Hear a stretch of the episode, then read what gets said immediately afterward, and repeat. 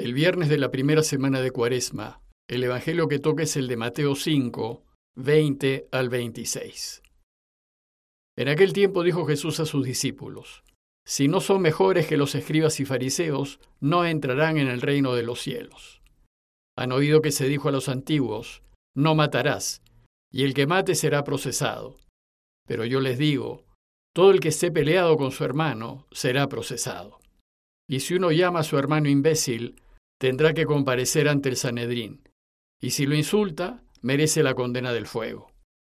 Por tanto, si cuando vas a poner tu ofrenda sobre el altar, te acuerdas allí mismo que tu hermano tiene quejas contra ti, deja allí tu ofrenda ante el altar y ve primero a reconciliarte con tu hermano, y entonces vuelve a presentar tu ofrenda.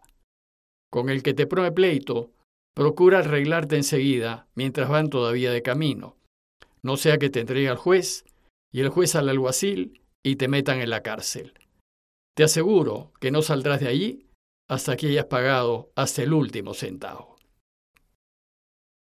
Como saben, el Evangelio de Mateo está dirigido principalmente a judíos que se han convertido al cristianismo. En consecuencia, Mateo va a hacer muchas referencias a la ley de Moisés, muy conocidas por los judíos, y a enseñarnos cómo la ley del reinado de Dios que trae Jesús supera con creces a la de Moisés. El relato de hoy forma parte del Sermón del Monte y empieza con Jesús diciéndole a sus discípulos, es decir, a nosotros, si no son mejores que los escribas y fariseos, no entrarán en el reino de los cielos. Los escribas y especialmente los fariseos se distinguían de los demás por ser cumplidores al pie de la letra de lo que mandaba la ley. Pero Jesús aquí nos pide ser mejores que ellos. ¿Cómo es posible ser mejores si ya ellos la observan totalmente? Efectivamente, ellos lo observan totalmente, pero observan la letra de la ley, lo que está escrito. En cambio, aquí Jesús nos invita a observar su espíritu, es decir, a no limitarnos a lo que dice el papel, sino a preguntarnos, ¿cuál es la intención de la norma? ¿Qué es lo que pretende regular? ¿Qué desea enmendar y corregir? Pues la letra no puede describir ni regular todas las situaciones y casos particulares que se puedan presentar. En cambio, vivir según el espíritu de la ley sí hace posible hacer frente y solucionar todos los casos particulares. Entonces, al invitarnos a ser mejores que los escribas y fariseos, Jesús nos invita a pensar y a mirar al mundo desde el corazón de Dios, es decir, mirarlo como lo vería Él. ¿Qué es lo que Jesús haría en una situación así? ¿Cómo resolvería el problema? En esta sección del Sermón del Monte, Jesús va a repasar algunas normas de la ley y nos enseña a proceder según el espíritu de ella. Y en el texto de hoy, lo primero que revisará será nuestra relación con los demás. En concreto, y si queremos vivir como Jesús desea, cómo debemos tratar al que nos hace daño, al prójimo que nos ofende, el primer ejemplo de sus enseñanzas lo toma del quinto mandamiento de la ley. No matarás. La ley de Moisés enseña claramente en Éxodo 20:13, no matarás. Y Jesús empieza recordándoles, han oído lo que se dijo a los antiguos, no matarás. Lo que sucedía es que en la antigüedad la vida de las personas tenía muy poco valor. Y ante cualquier molestia, con enorme facilidad el perjudicado le quitaba la vida al otro. Hoy, desgraciadamente, en muchas situaciones sucede lo mismo, pues en muchos casos la vida de la mujer, la del pobre, la del indígena y la del que va a ser robado no valen. Entonces lo que la ley de Moisés busca enseñar es que la vida de todos es muy valiosa, porque viene de Dios y nadie tiene ni la autoridad ni el derecho de quitársela al otro. Ahora bien, la ley regulaba la pena y el castigo por matar, y nos recuerda Jesús que según la ley, el que mate será procesado, es decir, se le juzgará ante el tribunal. Y la sentencia de la ley para aquel que era encontrado culpable de matar era la muerte, pues dice Éxodo 21:12, el que hiera mortalmente a otro, morirá. Entonces, ¿cómo quiere Jesús que procedamos los que somos discípulos suyos? ¿Qué es lo que Él espera de quienes queremos vivir a su modo?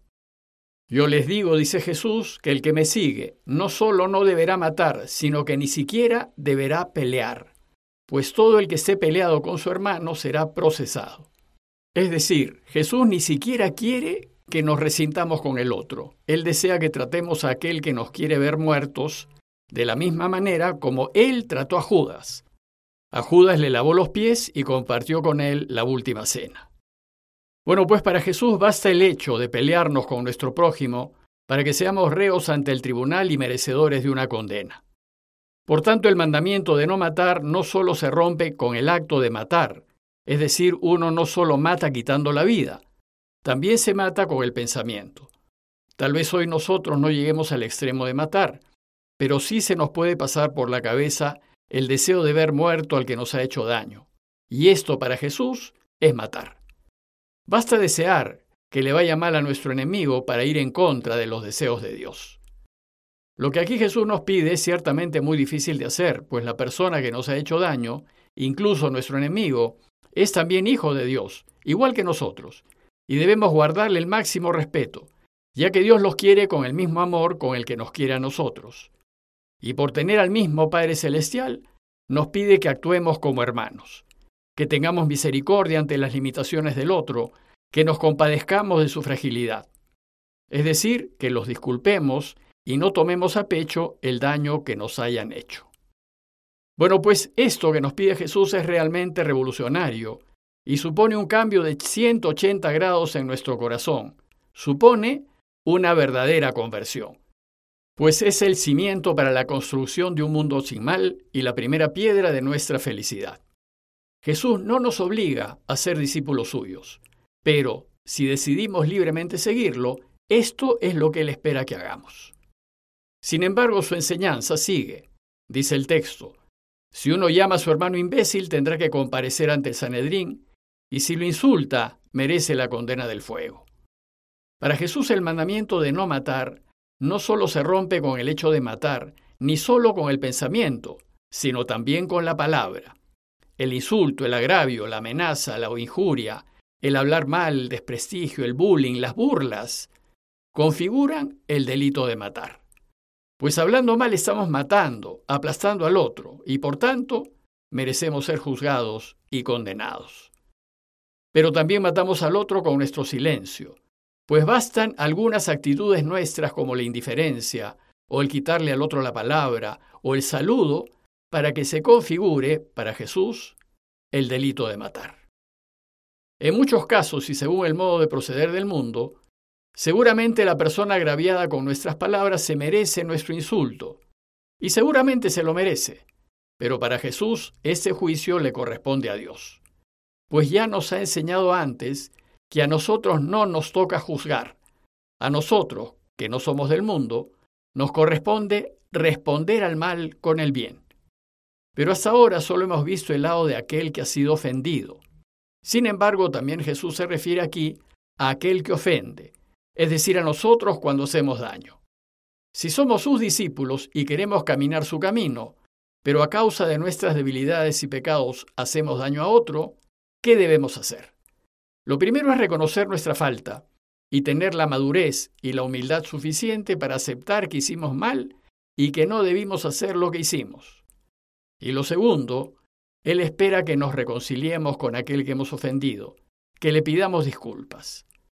Dice el texto, si cuando vas a poner tu ofrenda sobre el altar te acuerdas allí mismo de que tu hermano tiene quejas contra ti, deja allí tu ofrenda ante el altar y ve primero a reconciliarte con tu hermano y entonces vuelve a presentar tu ofrenda.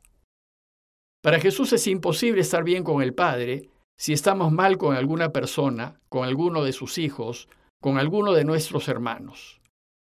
Aquí la ofrenda sobre el altar representa todas nuestras oraciones, misas, rosarios, sacramentos, propósitos, votos, promesas. Es decir, todos nuestros deseos y esfuerzos por mantener una buena relación con Dios.